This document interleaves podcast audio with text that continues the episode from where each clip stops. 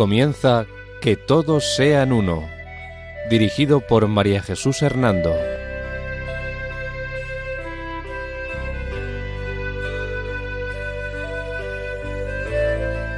Buenas tardes, queridos oyentes de Radio María.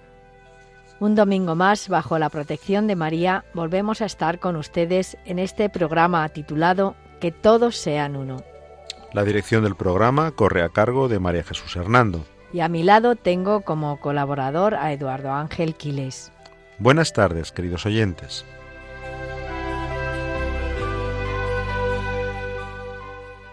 El sumario de nuestro programa de hoy es el siguiente. Programa Resumen sobre la secta del New Age. Preguntas de los oyentes sobre el tema del ecumenismo.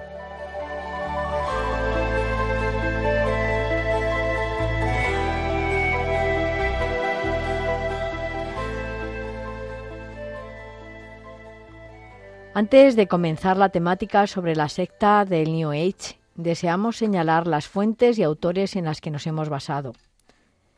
Norberto Rivera, Edward Anthony, Francis Stanford, Alessandro Olivieri, Mitch Pagwas, John Saliba, Joseph Sarbrack, Juan Carlos Urrea, Jan Bernet.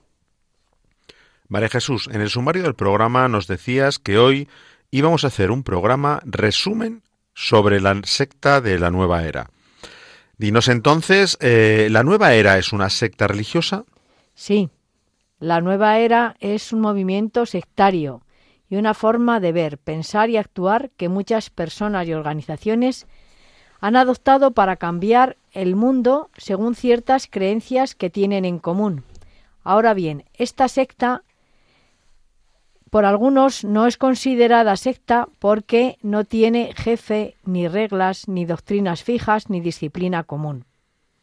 Eh, ¿Por qué entonces se dice que es una nueva religión?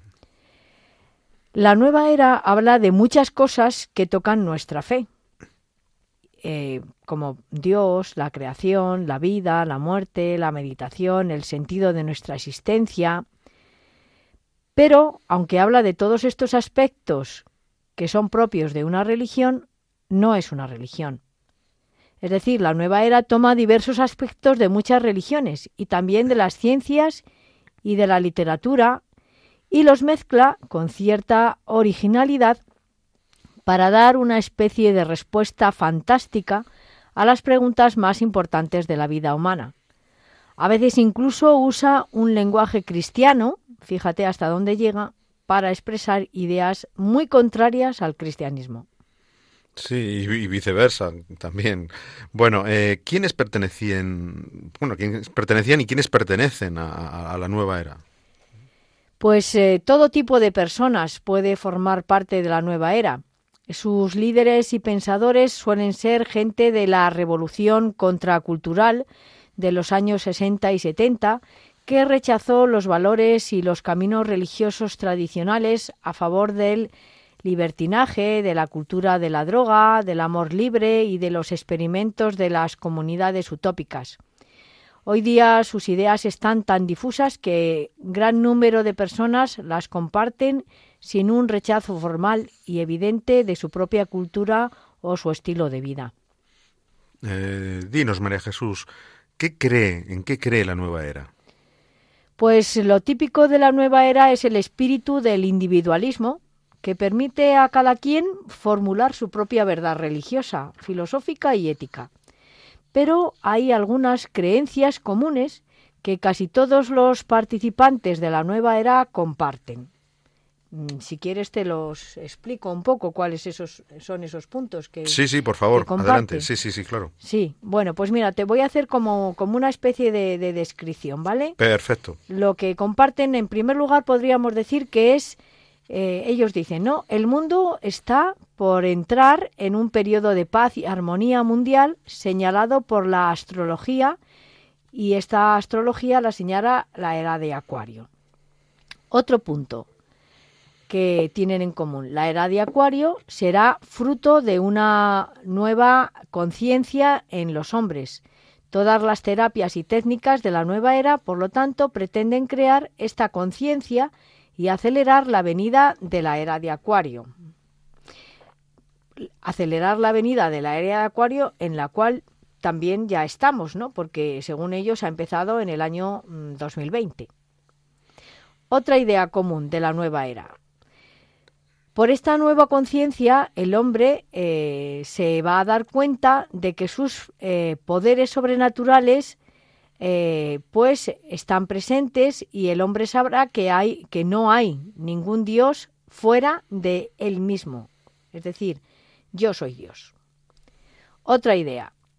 Cada hombre, desde de este modo y con esta conciencia, ¿no? crea su propia verdad. No hay bien y mal. Toda experiencia es un paso hacia la conciencia plena de su divinidad, de su propia divinidad. Otra idea de la nueva era.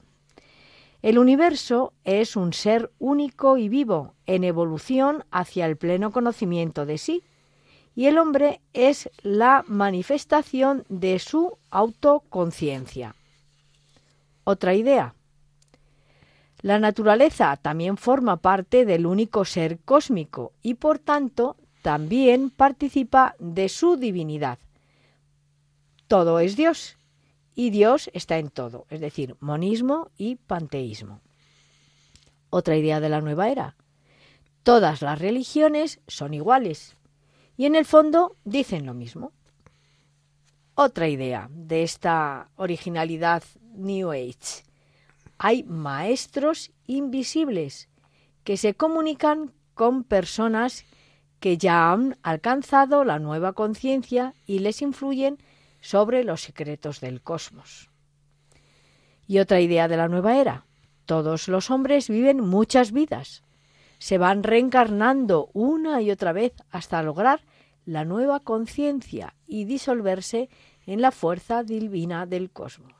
Como ves, Eduardo, con todas estas ideas que propone el New Age, termina con la doctrina de las eh, religiones tradicionales y especialmente con la doctrina cristiana, que eso es lo que pretende la nueva era.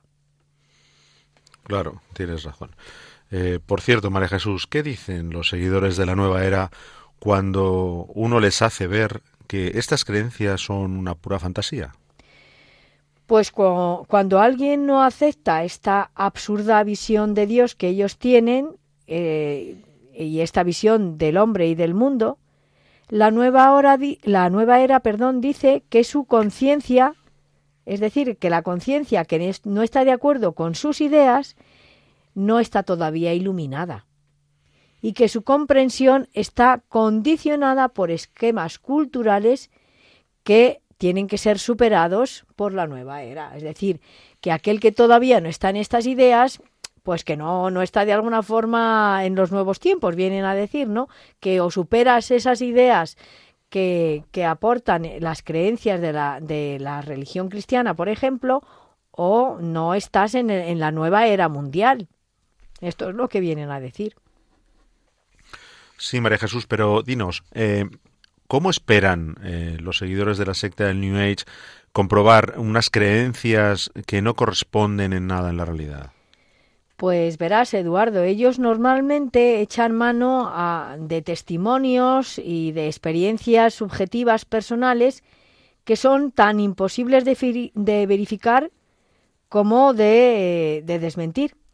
A veces se apoyan en mitos o en leyendas de las tradiciones de los antiguos pueblos, a veces toman datos de las ciencias y los aplican a la vida espiritual del hombre como si las mismas leyes rigiesen en ambos mundos. Es decir, es, es complicado, es complicado realmente eh, el seguir todas las afirmaciones que ellos hacen porque a veces hasta se contradicen. Sí, pero si las cosas están así, mm, ¿qué lugar hay en la nueva era para el Dios que se nos reveló en Jesucristo? Ninguno, el Dios de la fe católica es una persona y el Dios de la nueva era no es un Dios, es una fuerza impersonal y anónima. El Dios de la fe católica es creador de todo, pero no se identifica con nada de lo creado. el no Dios de la nueva era es la creación que poco a poco se va dando cuenta de, de sí misma. El Dios de la fe católica es infinitamente superior al hombre, pero se inclina, se abaja hacia el hombre, se encarna para entrar en amistad con él.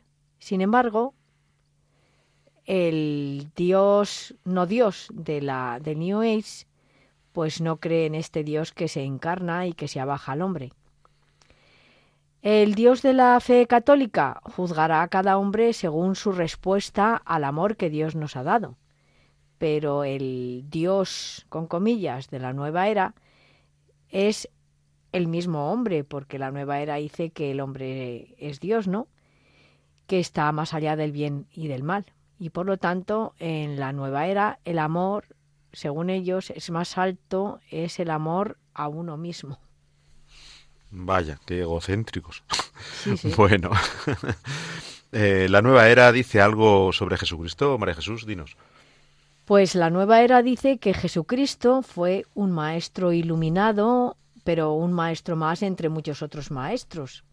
Dice que la única diferencia entre Jesucristo y los demás hombres es que Jesús, en él, eh, o él se dio cuenta de su divinidad mientras que la mayoría de los hombres todavía no lo descubren. De esta forma, la nueva era le quita a Jesucristo su carácter único e irrepetible de Hijo de Dios y ridiculiza el hecho de que Dios se hizo hombre para salvarnos del pecado. Así de fuerte es eh, la forma de afirmar a, Jesucristo, de, de destruir lo que es Jesucristo. Efectivamente, correcto. Te quería preguntar también, ¿un católico puede aceptar la creencia en la reencarnación? En absoluto, Eduardo. La reencarnación es la creencia en una cadena de regresos a esta vida bajo diverso aspecto corporal. Si fuera cierta, mi libertad sería inútil y mis decisiones, luchas, esfuerzos, sacrificios y sufrimientos en la vida no tendrían ningún valor, pues al fin y al cabo tendrían que hacerlo todo de nuevo una y otra vez. O sea que de qué serviría la vida, ¿no? Si se creyese en la reencarnación. Si la reencarnación fuera cierta, la pasión y la muerte de Cristo no tendrían sentido y su resurrección no nos aseguraría la redención. La resurrección es la transformación, que es en lo que cree el cristianismo, y la resurrección es lo que Jesucristo nos ha dado porque Él ha resucitado, a diferencia de la reencarnación, la resurrección es la transformación definitiva del ser humano y la entrada a la eternidad, sin pasar por muchas vidas. Es decir, la resurrección es un regalo de Dios, ¿no? Se muere una sola vez y a la muerte sigue la resurrección y el juicio.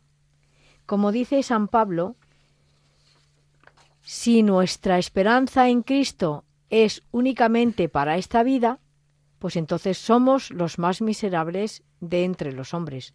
Así nos lo dice San Pablo en la primera carta a los Corintios, en el capítulo 15, versículo 19. Sí, María Jesús. Te quería preguntar también si la nueva era, si se confunde o no con el ecologismo. No, el verdadero ecologismo eh, busca conservar el planeta y respetar todas las formas de vida, especialmente la vida humana, que tiene un valor muy superior a todas las demás, ya que el hombre fue hecho a imagen y semejanza de Dios. El ecologismo exagerado de la nueva era dice que el hombre vale lo mismo que una ballena o un monte o un árbol, y llega a considerar al hombre como el peor enemigo del planeta en vez de verle como su guardián y su dueño. Claro. Por cierto, hay también una música que se, que se dice ser de la nueva era. Sí, sí.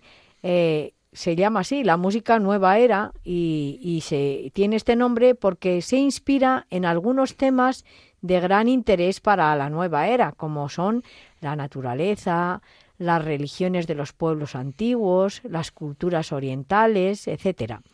Suele ser música instrumental mezclada con sonidos naturales, a veces muy repetitiva y otras veces sin melodía ninguna. Eh, María Jesús, ¿sería inapropiado para un cristiano escuchar esta música? La música de la nueva era es como cualquier otra música, una combinación de sonidos más o menos agradable al oído. Lo que podría hacerla mala sería algún contenido dañoso. Eh, podría hacerla malo, eh, mala si esa letra mm, rechaza el cristianismo o habla sobre algo dañino, ¿no? O algún uso irresponsable de, esa música. Eh, por, ejemplo, para ayudar a inducir un estado alterado de la conciencia o para provocar sentimientos negativos. En ese sentido sería negativa, pero si no, no, no lo es. Si se, si se aplica mal, sí lo es. Sí.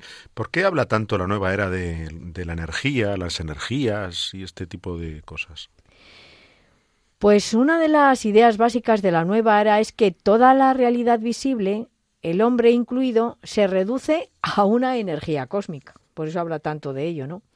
Según eso, mientras el cosmos esté en fase evolutiva, su energía se manifiesta de muchas formas. Una piedra, el viento, la mente humana. Supuestamente, dice la nueva era, hay cosas, lugares y ejercicios que pueden aumentar nuestra capacidad y nuestro control de esta energía. Y puede pues llevárselo a un puesto de un cristal de cuarzo, visitar una pirámide u otro lugar sagrado. Eh, da mucha importancia, por ejemplo, al equinoccio primaveral, a realizar ciertas posturas del yoga, etcétera. Entonces, mm, de esta manera, pues eh, la nueva era habla de esas energías, ¿no? Y habla de que hay energías en todas esas cosas. María Jesús, dinos, los programas de control mental, sanación y de, autosuperación, dinos, ¿son un, ¿son un engaño? Bueno, pues Eduardo, si te parece bien, te lo cuento después de una pausa. Perfecto, María Jesús. na na na na na na na na na na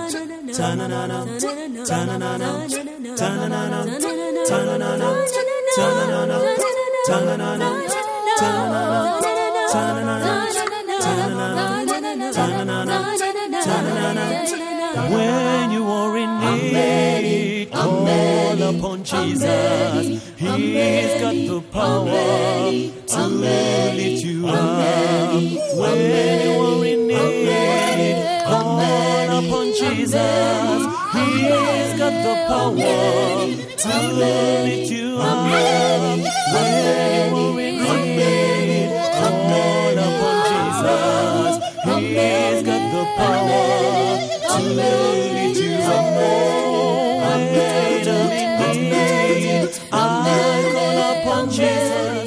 Les recordamos que pueden escribirnos al correo electrónico que todos sean uno arroba radiomaria.es, todo junto y con letra minúscula.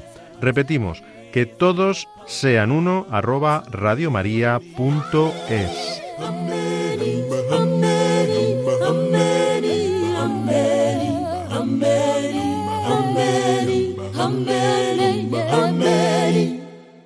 María Jesús, antes de la pausa musical ibas a decirnos si los programas de control mental, sanación y autocuración son un engaño. Mm, adelante, dinos. Pues hay que ver y juzgar cada programa, cada uno de estos programas por separado. Pero algunos programas enseñan simples técnicas de relajamiento, concentración, memoria o fortalecimiento de la voluntad que producen resultados inmediatos en, en los clientes, ¿no? A estas técnicas, que no tienen nada que de extraordinario, las revisten a veces de un lenguaje pseudocientífico y las ponen como un gran descubrimiento o como un secreto de la sabiduría antigua. Frecuentemente se pasa de una terapia psicológica o emocional al mundo espiritual, incorporando elementos del panteísmo, del gnosticismo o de la espiritualidad oriental sin prevenir eh, al cliente de lo que le van a hacer. A los resultados más modestos en el campo humano se les atribuye un carácter sobrenatural.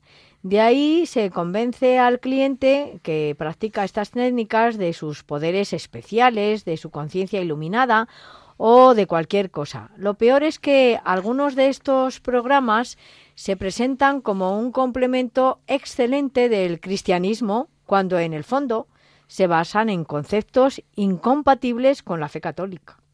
No sé Claro. si te ha quedado claro. Sí, sí, perfectamente. Utilizan estos programas para introducir, bueno, pues conceptos mm, no aconsejables. Efectivamente. Eh, bueno, te quería preguntar también, ¿las nuevas técnicas de meditación, eso sirve para algo, María Jesús? La nueva era no tiene ningún reparo en mezclar formas religiosas de tradiciones muy diversas, aun cuando hay contradicciones de fondo. Hay que recordar que la oración cristiana se basa en la palabra de Dios, se centra en la persona de Cristo, lleva al diálogo amoroso con Jesucristo y desemboca siempre en la caridad al al prójimo. Sin embargo, las técnicas de concentración profunda y los métodos orientales de meditación encierran al sujeto en sí mismo. No le llevan a Cristo ni a Dios, le impulsan hacia un absoluto impersonal o indefinido y hacen caso omiso del Evangelio de Cristo. Por lo tanto, estas técnicas de meditación pues no sirven. Claro que no. Claro. Sí, María Jesús. ¿Y del yoga? ¿Qué puedes decirnos sobre el yoga? Porque como vemos que está en los gimnasios, en muchos sitios, y hay mucha gente que duda sobre el tema. Pues verás, el yoga eh, en su esencia es un ejercicio espiritual y corporal nacido de la espiritualidad hindú. Luego, el yoga en su esencia es una forma de practicar eh, la espiritualidad hinduista. ¿vale? Las posturas y ejercicios, aunque se presentan como un simple método muchas veces, son inseparables, en definitiva, de su sentido propio en el contexto del hinduismo. El yoga es una introducción a una tradición religiosa muy ajena al cristianismo. De hecho, la palabra yoga significa unión. Habría que preguntarnos unión con qué. Es decir, si cuando en la práctica del yoga a ti te están diciendo que utilices términos, palabras, incluso eh, sonidos, ¿no? propios de la práctica de la religión hinduista, te están introduciendo en la meditación del yoga, en la meditación hinduista. Luego hay que tener mucho cuidado. Si el yoga simplemente es hacer unas técnicas de, de corporales, pues no tendría peligro. Ahora bien, hay que tener mucho cuidado quién te enseña este yoga y cómo te lo enseña. No sé si me he explicado. Sí, sí, perfectamente, perfectamente. Si es un mero ejercicio, perfecto, pero si ya nos metemos ya con adulteraciones de religiones orientales, ya nos liamos y nos vamos de cabeza hacia, Claro, y si hacia el abismo de la nueva Si era. cuando te explican el yoga, te están explicando también que es que el yoga te introduce en no sé cuántas cosas, te están metiendo el hinduismo. Correcto. Entonces, a ver cómo lo hacen. Efectivamente. Eh, bueno, eh, dinos, María Jesús, también, ¿por qué la nueva era da tanta importancia a la astrología, los horóscopos, el tarot, el contacto con los espíritus, la ouija, todo este, los mediums? Cuéntanos, ¿qué hay detrás de todo esto? ¿Por qué? Sí, verás, las, las antiguas técnicas de adivinación y el espiritismo eh, siempre han provocado la, curiosidad de la gente, eso está claro, ¿no? Y por eso la nueva era ha, ha señalado como un renacimiento del interés en el ocultismo, la magia, la astrología y esas prácticas mediáticas, ¿no? Eh, son, por tanto, corrientes que pretenden dotar al hombre de poderes mentales y espirituales sobrenaturales y colocarlo como, como dueño absoluto de su propio destino. Es decir, él es el Dios, como hemos dicho antes, ¿no? La nueva era, por lo tanto, borra las eh, mm, divisiones y las distinciones entre materia y espíritu, entre lo real y lo imaginario, entre lo posible y lo imposible, pero ningún esfuerzo de la nueva era logrará conciliar el ocultismo, el esoterismo o el espiritismo con la fe y la vida del católico. Claro. Y dinos, María Jesús, ¿quiénes son sus promotores? Pues de alguna forma se pueden llamar promotores de la nueva era desde una simple brujita que hace limpias en la pirámide del sol o que se llevan que se llevan como un llavero y que también están en esas pirámides como te decía o hasta famosas personalidades en los medios de comunicación que se dedican a temas de esoterismo comercial y popular. Pero hay algunas organizaciones internacionales que también operan en Hispanoamérica y que promueven todas estas ideas de la nueva era. ¿Y cuáles son algunas de estas organizaciones? Pues algunas de ellas son mm, la Sociedad Teosófica, la Nueva Acrópolis, el control mental de Siva, eh, la meditación trascendental, la fraternidad universal, la Iglesia de la Cienciología, como ves, son unas cuantas. Claro. De acuerdo. Pues recuérdanos ahora brevemente en qué consiste cada una de ellas. Comenzamos por la Sociedad Teosófica. Sí, eh, me parece bien que, tengas interés en conocer cada una de estas organizaciones que promueven las ideas de la nueva era. Verás, la Sociedad Teosófica fue fundada en el, en el año 1875 en Nueva York por una rusa, eh, que es Elena Petrova Blavatsky, y ella también era espiritista y medium. Su doctrina es una mezcla de espiritismo, ocultismo, principios gnósticos y espiritualidad oriental. Las creencias principales de, esta sociedad teosófica incluyen la reencarnación, la comunicación con maestros eh, desencarnados, el yoga, la astrología y muchas otras cosas. Sí, ¿y qué nos dices, María Jesús, sobre la nueva Acrópolis? Pues este movimiento, o esta especie de secta también, fue fundada en Argentina en el año 1957 por Jorge Ángel Librágano. Eh, esta nueva Acrópolis es un grupo ocultista y gnóstico inspirado principalmente en los escritos también de, de la fundadora de la Teosofía, por Blavatsky. Y también eh, tiene una mezcla de los conceptos de pensadores antiguos. Los miembros de la nueva Acrópolis buscan un estado espiritual superior a través de sugestivas ceremonias de iniciación y con la utilización de muchos símbolos y ritos típicos de grupos paramilitares. Sí, por favor, háblanos ahora sobre el control mental o el método Silva, tan utilizado por, por, por varias organizaciones, como puede ser, por ejemplo, me viene a la cabeza la Hermandad Blanca, ¿no? Uh -huh. Sí, eh, este movimiento, esta secta denominado Control Mental Silva, fundado en Laredo, en Texas, en el año 1966 por eh, José Silva, consiste o, o, se ha promovido a través de cursos breves de técnicas de control interno y concentración por las que se busca controlar las ondas mentales hasta alcanzar la sobreconciencia o el dominio total de los estados mentales. Este método contiene elementos de espiritismo y sutilmente lleva a, a, su, a, los que lo practican al panteísmo. También se manejan muchos conceptos fundamentales de la nueva era y centra la esperanza de salvación en los poderes mentales del hombre, ¿no? Porque de alguna manera, pues decíamos, el hombre es divino, dice la nueva era, ¿no? A pesar del hecho de que muchos de los maestros del método eh, mental Silva hablan de un lenguaje cristiano y aseguran a sus clientes que el método les ayuda a la vida espiritual cristiana, sin embargo, no es cristianismo. Hay elementos sustanciales del programa incompatibles con la fe católica, completamente incompatibles. Gracias, María Jesús. Por favor, recuérdanos en qué consiste la meditación trascendental. Sí, la meditación trascendental, este movimiento, esta secta, ¿no? fue fundada en 1958 por Maharishi Mahesh eh, Yogi, ¿no? en India, pero no se popularizó hasta el año más o menos 1967 eh, gracias a la publicidad que, que ofrecieron eh, las canciones de los Beatles y otros artistas famosos de la contracultura de los años 60.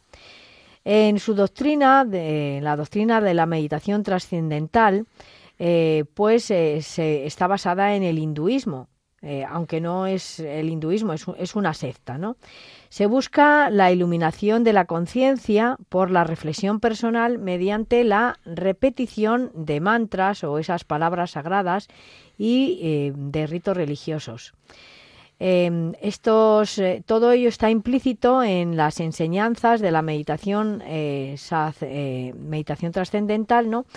Y con ello, pues, se, rechazan las doctrinas esenciales del cristianismo, como son que Dios es personal, que Dios se ha encarnado en Jesucristo, la resurrección, eh, la ascensión, es decir, la doctrina cristiana en general, ¿no? Y, eh, se venera a, Maharishi y eh, como el gurú más importante y a santos y mensajeros divinos. No sé si te he aclarado un poco lo que Sí, es sí, la per- perfectamente. Muchas gracias, María Jesús. Bueno, me alegro. ¿Y qué nos puedes decir, eh, o mejor dicho, recuérdanos sobre la gran fraternidad universal? Sí, eh, Eduardo, la Gran Fraternidad Universal eh, fue fundada en el año 1948 en Caracas por el francés Sergi Rinal eh, de la Ferrière. Eh, y era, eh, él era un hombre eh, muy activo con los grupos de teosofía, astrología y también con la masonería. Su doctrina se basa en prácticas astrológicas, esotéricas y ocultistas y afirma que todas las religiones son iguales, aunque mm, favorece creencias y prácticas hindúes. Eh, esta gran fraternidad universal presenta un sincretismo religioso que apela a una conciencia superior que es la verdad, según ellos, la verdadera en base de toda religión.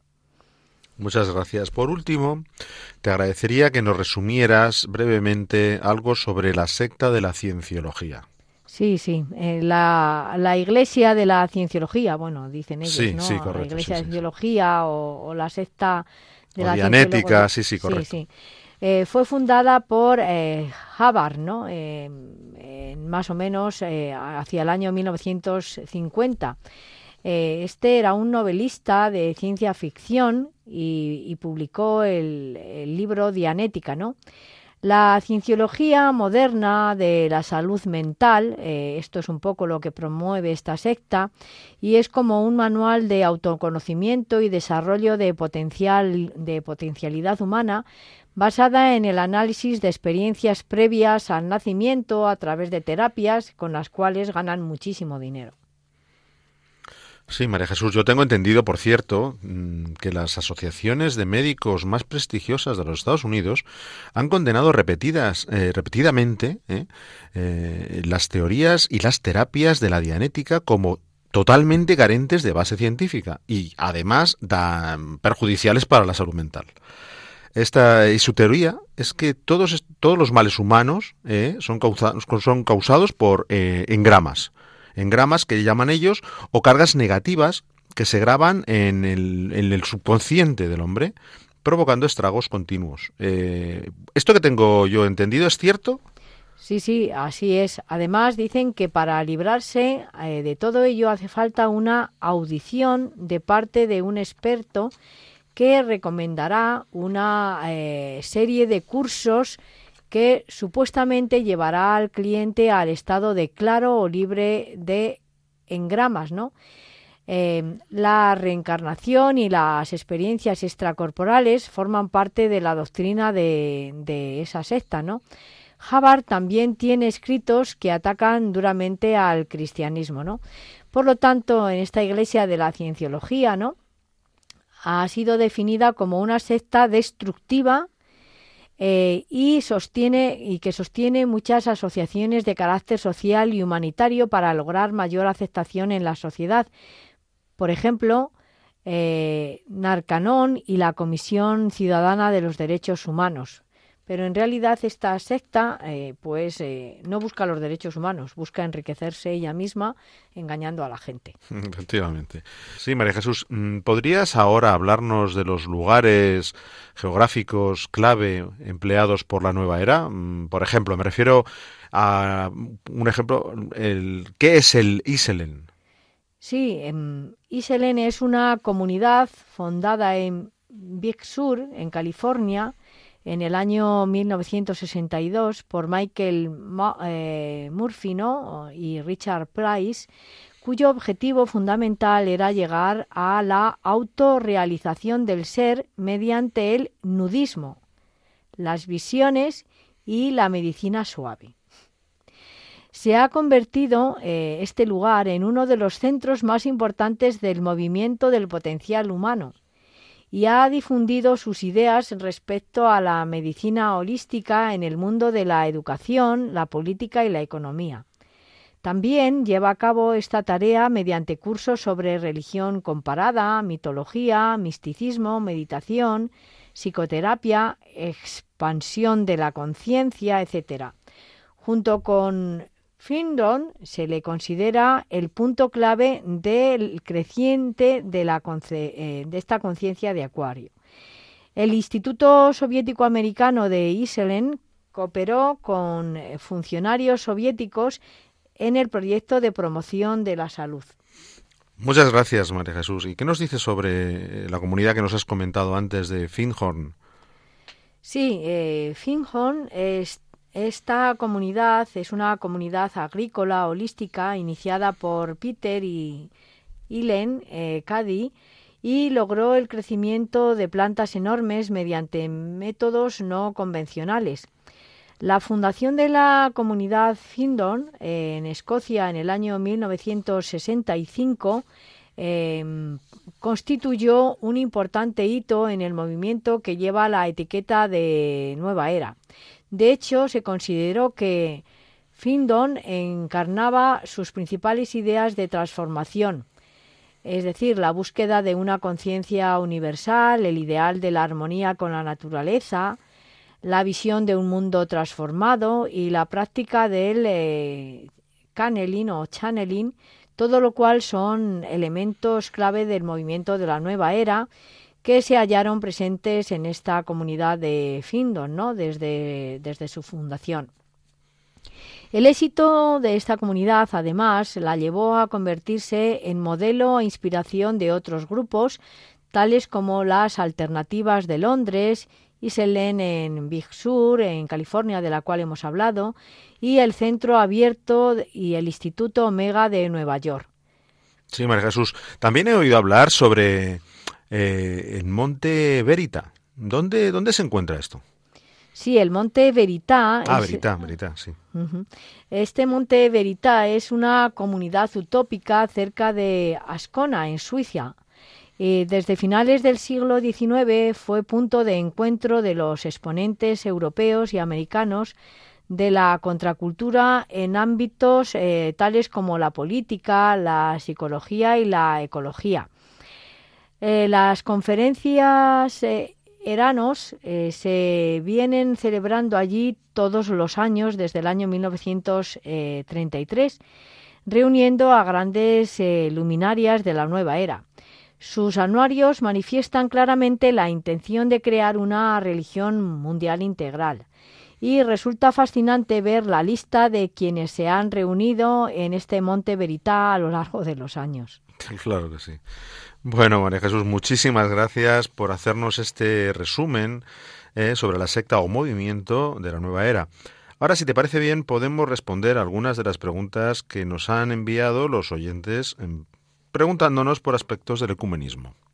Eh, con mucho gusto, Eduardo, pero si te parece, antes vamos a hacer una pausa. Perfecto.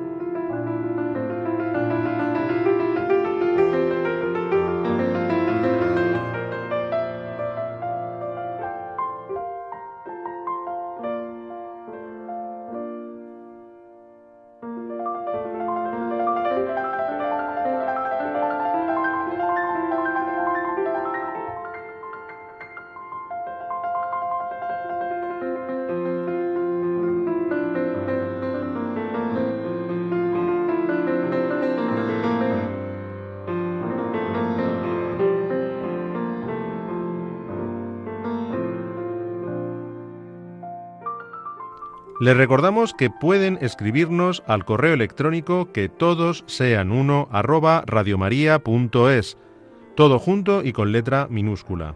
Repetimos, que todos sean uno arroba radiomaria.es.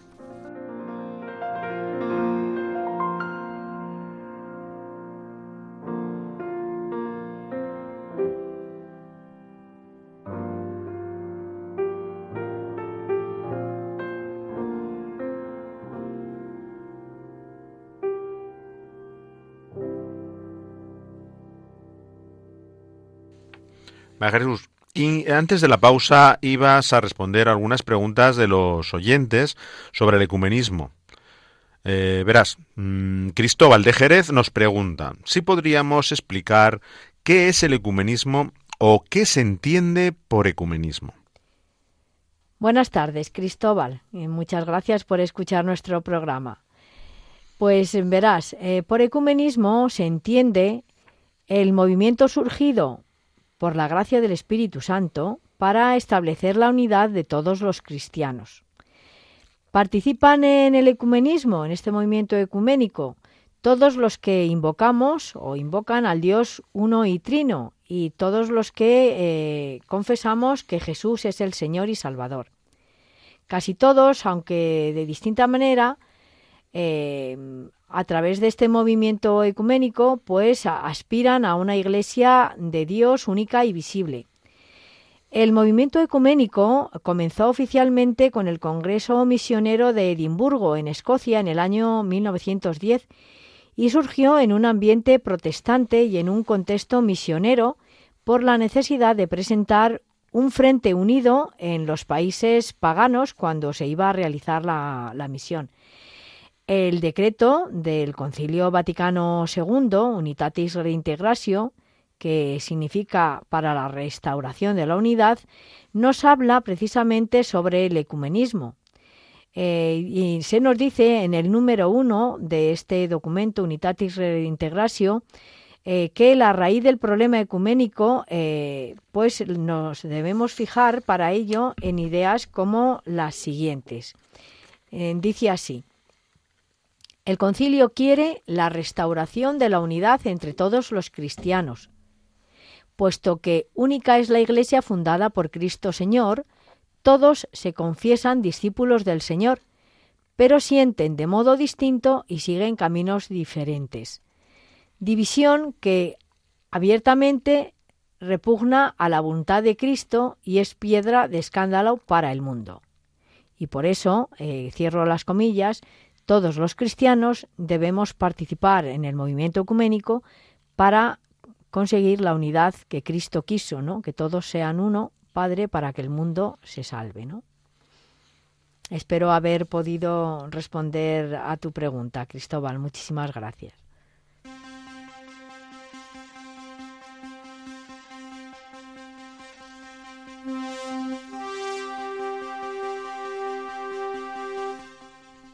Silvia de Palencia nos pregunta si podríamos explicar qué iglesias cristianas participan en el movimiento ecuménico.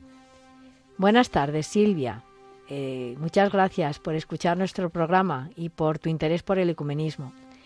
Verás, respondiendo a tu pregunta, eh, pues te puedo decir que en la segunda parte del número uno del decreto Unitatis Redintegratio del Concilio Vaticano II, eh, se destacan estas ideas.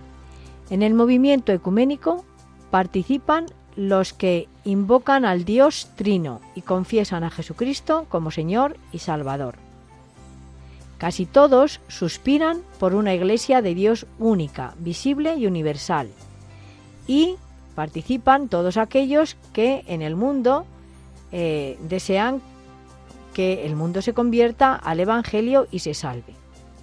Y además de este mismo documento, es decir, el decreto Unitatis Redintegratio, en su número 4, exhorta a la participación de los católicos en el movimiento ecuménico y dice así, abro comillas. Este sacrosanto concilio exhorta a todos los fieles católicos a que, reconociendo los signos de los tiempos, cooperen diligentemente en la empresa ecuménica Muchas gracias, Silvia. Espero haber podido responder a tu pregunta.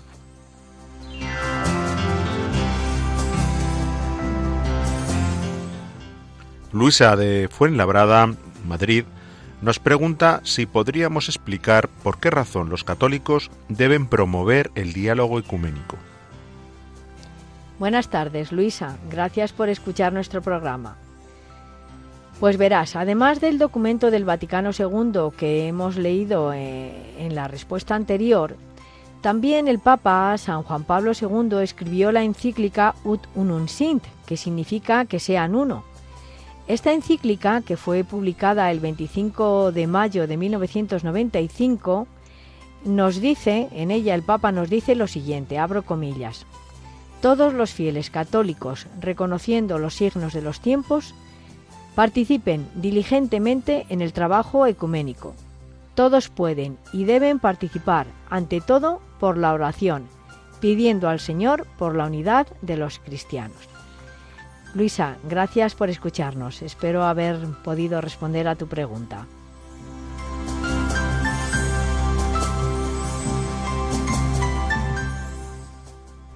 Ángel de Aranda del Duero nos pregunta si la Iglesia Católica afirma que en las otras iglesias cristianas también hay elementos de santidad, si hay alguna diferencia entre las otras iglesias y la Iglesia Católica en relación a realizar lo que Jesús nos ha pedido.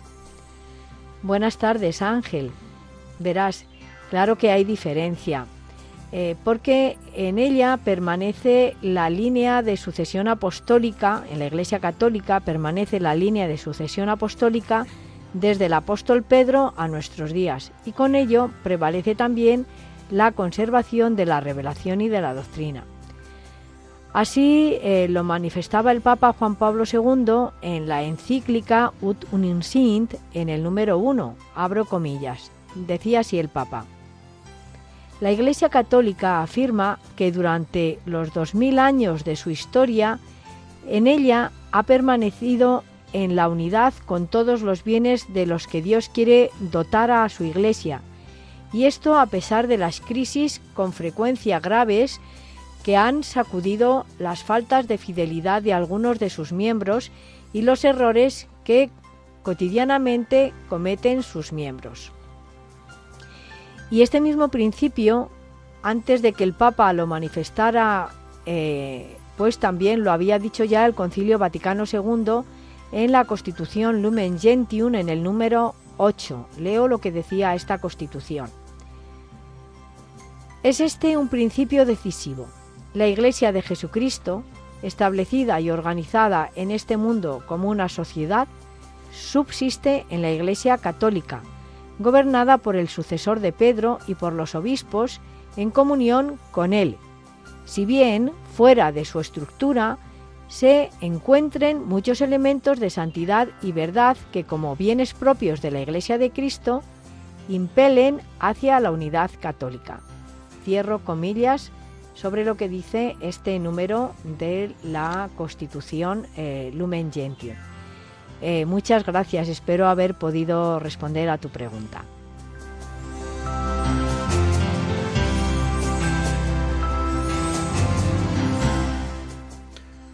María Jesús Lucas, desde Miranda del Ebro, nos pide que recordemos los elementos comunes o de santidad y verdad que tienen en común todas las iglesias cristianas. Buenas tardes, Lucas. Gracias por tu interés por el diálogo ecuménico. Verás, tal como nos dice el decreto del Vaticano II Unitatis Redintegratio en el número 3, los elementos de santidad y verdad, o también llamados bona ecclesiae, eh, que poseen todas las iglesias cristianas y que provienen de Cristo y a Él conducen, son la Sagrada Escritura como norma de fe y de vida, el sincero celo religioso de los cristianos, la creencia en el amor de Dios Padre Todopoderoso y en Cristo, Hijo de Dios Salvador. También nos dice que están sellados con el bautismo eh, por el cual todos nos unimos eh, en Cristo y Cristo nos une ¿no? a través del bautismo. También es un elemento de bona ecclesie, un elemento común, la aceptación o recibimiento de otros sacramentos en las propias iglesias o comunidades eh, eclesiales. ¿no? También son bienes de santidad y de verdad eh, los, eh, la vida de gracia, la vida de fe, la esperanza y la caridad. Y también son elementos de santidad o bona ecclesie los dones interiores que el Espíritu Santo pone en cada cristiano. Espero haber podido responder a tus preguntas. Muchas gracias, Lucas.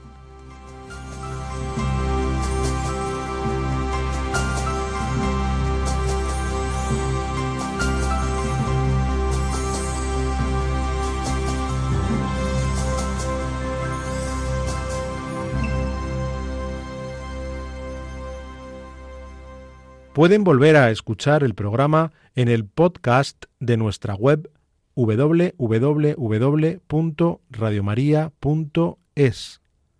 También pueden solicitarlo para recibirlo en casa pidiéndolo al teléfono 91 822 8010. Asimismo, a través de la web www.radiomaria.es barra inclinada pedidos guion medio de guion medio programas o por correo electrónico a la siguiente dirección pedidos de programas arroba radiomaria.es escrito todo junto y con letra minúscula.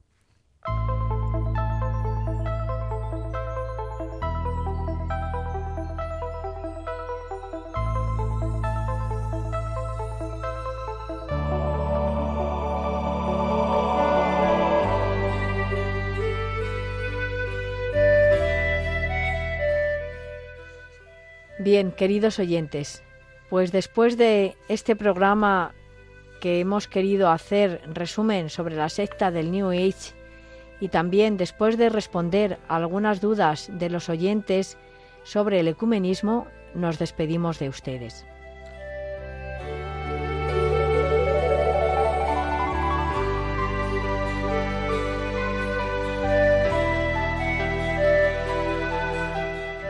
La dirección del programa ha corrido a cargo de María Jesús Hernando. Y a mi lado ha estado como colaborador Eduardo Ángel Quiles. Hasta dentro de 15 días, si Dios quiere, que María nos guíe en nuestro caminar y en la búsqueda del diálogo ecuménico e interreligioso. Buenas tardes y gracias por escucharnos.